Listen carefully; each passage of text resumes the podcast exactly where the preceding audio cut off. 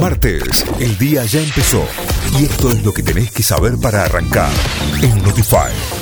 Vamos a las noticias. Argentina suma 600.000 nuevas vacunas para su plan de inmunización. Ayer a las 16.24 aterrizó en el aeropuerto de Seiza un vuelo de aerolíneas argentinas proveniente de Moscú cargado con 400.000 dosis del componente 2 de la vacuna Sputnik V y en alrededor de las 21 horas aterrizó un vuelo de la TAM Cargo Colombia procedente de Miami que transportaba 204.000 dosis de AstraZeneca Oxford. Ministras y ministros de salud de todo el país destacaron la gran adhesión de la población a completar la vacunación con esquemas combinados.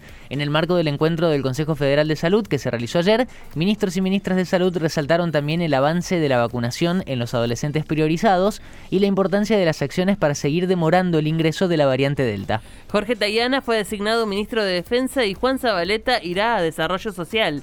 El jefe de gabinete, Santiago Cafiero, les agradeció a los ministros salientes Agustín Rossi y Daniel Arroyo por su acompañamiento en la gestión de la pandemia en un momento muy difícil para el país, según sus propias palabras. Hoy Tayana y Zabaleta presentarán juramento ante el presidente en un acto que se realizará a las 18 horas en Casa de Gobierno. El 80% de los mayores de 18 años ya tiene al menos una dosis de la vacuna. El gobierno informó que en las últimas dos semanas, 2.392.626 personas completaron el esquema. Un 26,3% de la población tiene las dos dosis y el 90,7% de quienes tienen 60 años o más ya recibieron la primera vacuna.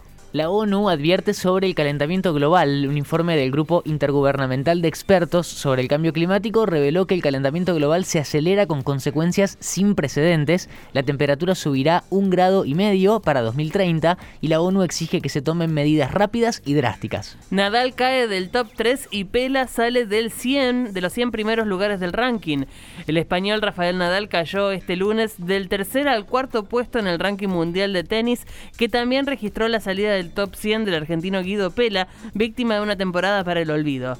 Nadal, eliminado la semana pasada en octavos de final del ATP de Washington, fue adelantado por el, ser, por el griego, perdón, Stefanos Tsitsipas, que ahora se ubica detrás del serbio Novak Djokovic y el ruso Melverev.